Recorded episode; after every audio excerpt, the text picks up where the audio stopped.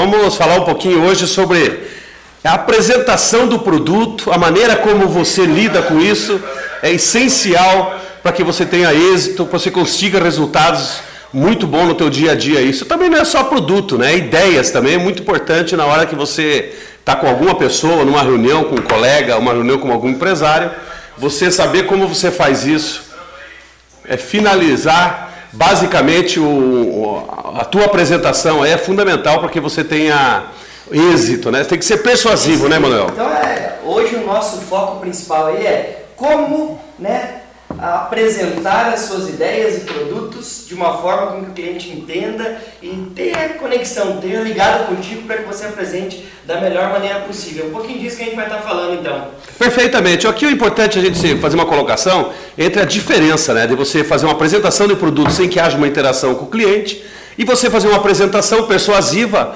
onde a participação do cliente, o cliente está junto com você na apresentação, é toda a diferença. Né? Daquelas pessoas que têm isso, daquelas que são medianas, ou seja, são pessoas que estão iniciando no trabalho de vendas, a diferença é fundamental. Um consegue fazer com que o cliente perceba e acompanhe o raciocínio da apresentação e o outro simplesmente é, faz uma apresentação de produto decorada muitas vezes. E isso aí é o que impede muitas vezes do resultado, porque o cliente acaba não vendo no que, que aquela apresentação, no que, que aquele produto pode lhe ser útil, pode lhe significar alguma melhora, uma mudança significativa para ele. resolver algum problema, alguma dificuldade da pessoa, né? Então, um pouquinho disso que a gente vai falando. Então, vamos lá, Paulo. Hoje a intenção nossa, a ideia principal aqui é falar como a gente apresentar a nossa ideia, apresentar os nossos produtos, os serviços da menor maneira possível. Perfeito. É, o ponto principal, vamos falar aqui, nós temos uma diferença é, entre o produto, como você falou, e serviços, uhum. porque o, o que, que a gente vê?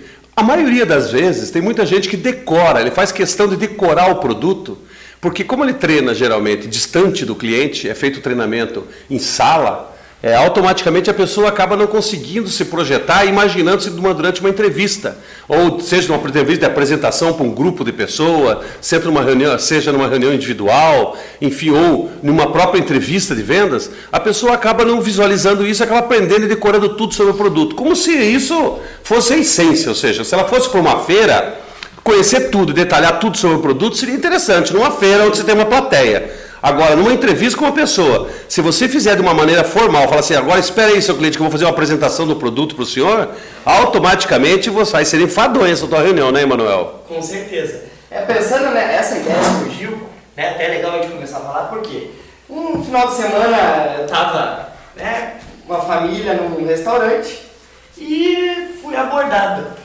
Então, por isso surgiu essa ideia nossa de trazer em pauta aqui. Estava lá né, alimentando a comida mais né, light no final de semana para não ficar tão cansado assim. E de repente a moça, né, a atendente chegou para mim e falou assim: é, E o senhor vai querer uma sobremesa? Eu falei: Claro que sim. Eu li o cardápio e gostei de uma lá que tinha um, algo que é com vanila, com baunilha. Essa pessoa colocou, ela falou assim: Ah, não, a gente tem mesmo uma sobremesa, uma sobremesa dessa, ela é um mousse, né, tal com cobertura de frutas amarelas. Na hora que ela falou pra mim, sabe como você não fica com aquela vontade de comer? Hum. Não dá água na boca? Quando você leu era uma coisa, e a hora que ela me explicou era totalmente outra. Aí eu falei assim, moça, por favor, traz o cardápio pra mim de volta, eu acho que não é isso que você tá me falando. Uhum. Não é essa, não é essa, né, essa sobremesa que eu quero. Não é a mesma coisa. Não é a mesma coisa. Traz pra mim lá, por favor. Ela trouxe, claro, foi lá, buscou, trouxe. Na hora que eu olhei lá, tava lá. Olha o nome. Vegan Vanilla Cream. Bem assim, mousse de leite de coco com baunilha fresca, mais calda de frutas amarelas. Olha que eu li, que eu falei assim, nossa, olha aqui, ó. O que estava escrito ali deu muito mais apetite do que quando ela falou para mim. Ou seja, ele, é, da hora que você leu, é, tocou a parte a tua emocional, ou seja, falou pro seu sentimento, pra tua vontade. Tá, a escrita estava muito mais comestível do que a, o que a atendente, a garçonete, estava tentando me vender. Ou seja, na realidade ela falou para você o que tinha, né? Ela falou, ó, oh, vou misturar isso com isso, vai dar isso aí. Isso aí. Aí eu pergunto, será que muitas vezes a gente, nosso cliente, tendo o conhecimento que a gente tem do produto ou serviço nosso, a gente acaba por estar na rotina, por viver aquela vida de sempre apresentando, a gente acaba os, apresentando nosso produto como a gente vê, não como o cliente gostaria ou como o cliente precisa ver? Então, Emanuel, foi bastante eh, boa essa tua exemplificação. Acho que a tua essa história, essa vivência que você teve, essa experiência, ela relata o que eu diria assim para você. Eu acho que posso até garantir que 90% dos problemas com as vendas está na maneira é, racional, na maneira sem, sabe, sem um, um olho, sem, ou seja, sem um entusiasmo pela apresentação do produto, entendeu? Então, essa, essa atendente por exemplo, que, te, é, que lhe fez, estava lhe atendendo, é. automaticamente essa pessoa, ela não estava inspirada para você. Para você, aquela, aquele pedido seu foi mais atrapalhando-a do que te ajudando, entendeu? Então, na verdade, ela não estava servindo você, ela estava trabalhando naquele dia, entendeu? Ela não estava com o espírito de atender uma pessoa e fazer aquela pessoa vivenciar aquilo com alegria, com felicidade. Ou seja, ela não estava com o espírito ali, ela estava só com o corpo dela passeando para cima e para baixo. Né? Exatamente. Aquela, porque quando, nesse caso, né, quando eu estou no restaurante, aquilo para mim se torna um momento exclusivo. É uhum, é único. Perfeito. Por quê? Eu decidi sair no final de semana para ir até aquele local. Muitas vezes acontece isso com o nosso cliente também, quando você trabalha com vendas né, externa, até mesmo quando você liga com venda interna para o cliente. Aquele momento que você está ligando para o cliente, que o cliente decide comprar, Sim. é um momento único, exclusivo para ele. Perfeitamente. É o momento que ele está ali para tomar a decisão, que aquilo que você está conversando com ele vai te trazer a solução para o teu problema.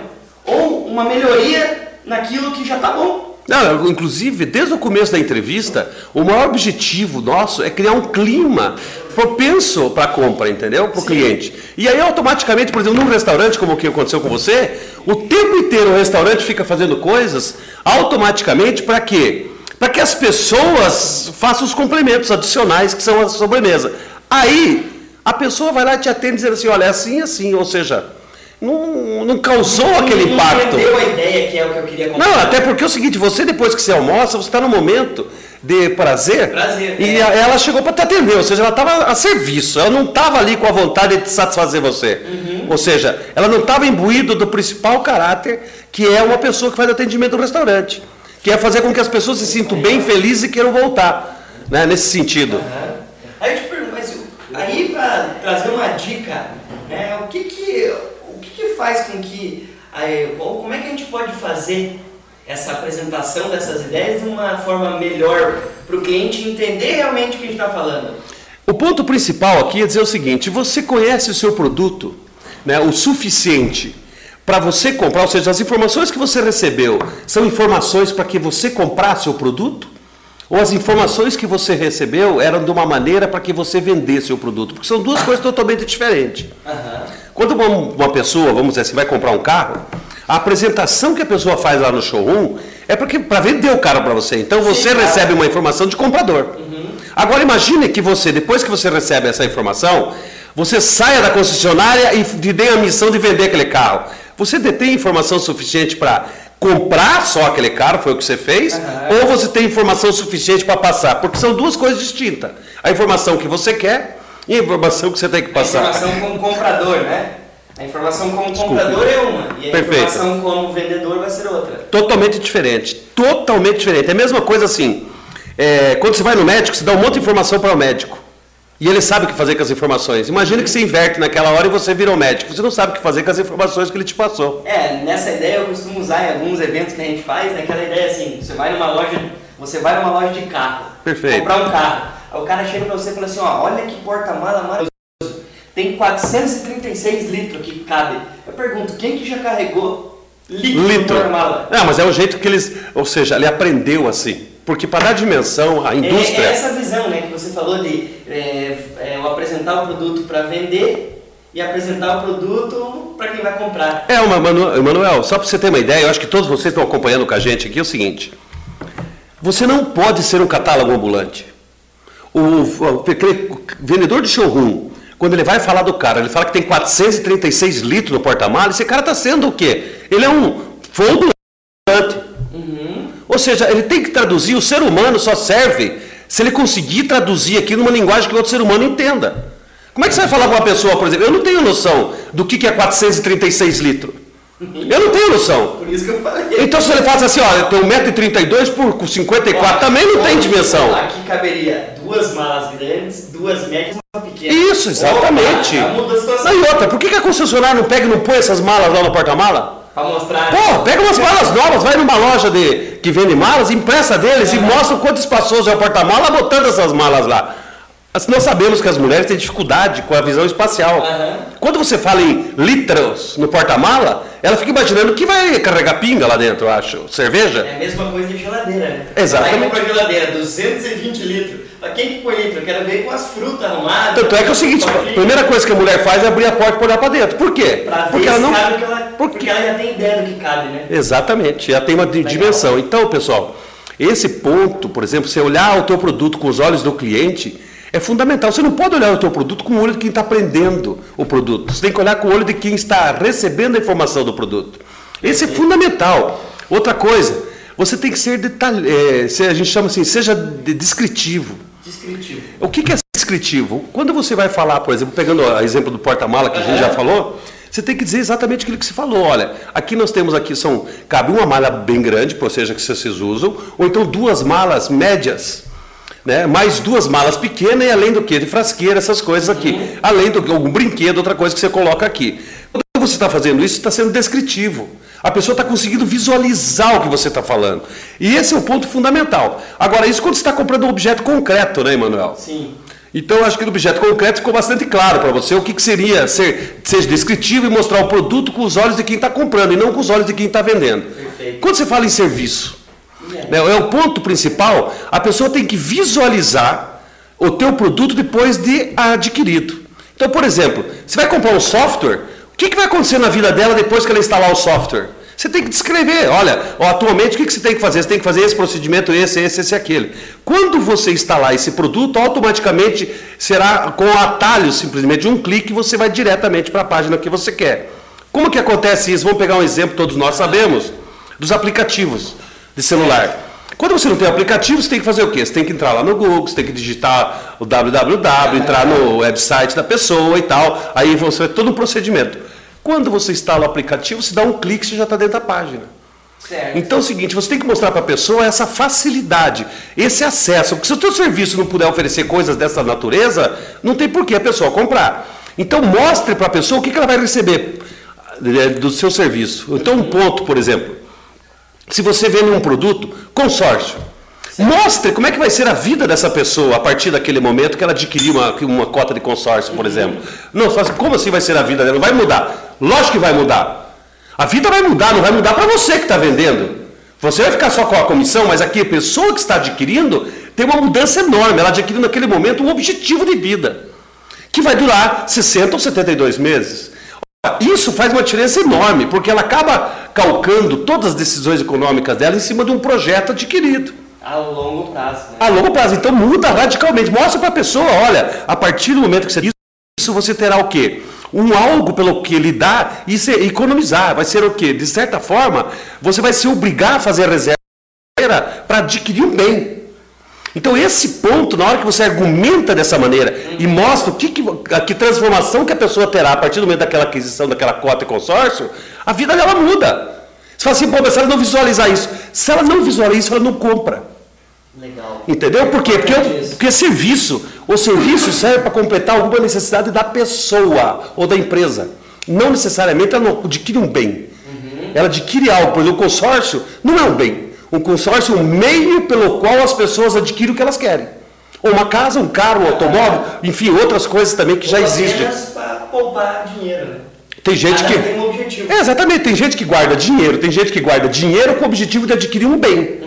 Certo? Ou seja, o consórcio é o meio pelo qual a pessoa faz isso. Ora, a argumentação para consórcio tem um monte, eu acredito que até o momento, mano, vale a gente fazer um vídeo só sobre consórcio. Não, já tem, inclusive a gente lançou, começou o nosso projeto que a gente já vem anunciando há bastante tempo, os pequenos vídeos focados em alguns segmentos. A gente já lançou, eu lancei né, semana passada um vídeo para gerentes bancários. Desculpe. E a gente está lançando mais essa semana mais alguns que a gente vai, já estão gravados e a gente vai continuar a gravação essa semana. Ah, ou Tá seja, para gerente de banco, então nós vamos Gerente ter de banco, va- vamos falar de consórcio, não só para ele. plano de previdência, vamos falar? Previdência, Vamos falar pra E me diga uma coisa, é aquilo que é uma dor legal de todo mundo, que é a capitalização, mano, vamos falar Nossa também? Senhora, isso aí eu vou, vou passar a bola. Então vamos falar de capitalização, vamos falar também de produtos financeiros, vamos falar de crédito pessoal, cheque especial. representante comercial vai ter também, agronegócios e uma infinidade. Mas assim, ó, voltando aqui, para que eu não esqueça, senão ah, sem dúvida. eu acabo esquecendo. Se a conversa ficar boa aqui, a gente vai mudando, né? a gente começou a falar aqui, me surgiu uma ideia,